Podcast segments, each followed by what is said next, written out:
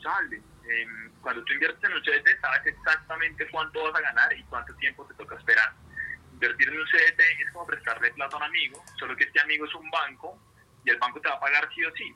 Y lo bueno es que si el banco no te llega a pagar porque el banco cierra, el gobierno nacional, a través de un incentivo fantástico que se llama FOGAFIN, te entrega hasta 50 millones de lo que hayas invertido en ese banco.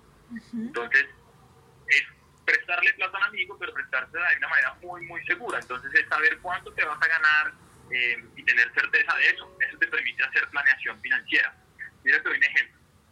Eh, nuestros usuarios en nuestra plataforma, el 40% de ellos ha invertido 5 millones o menos.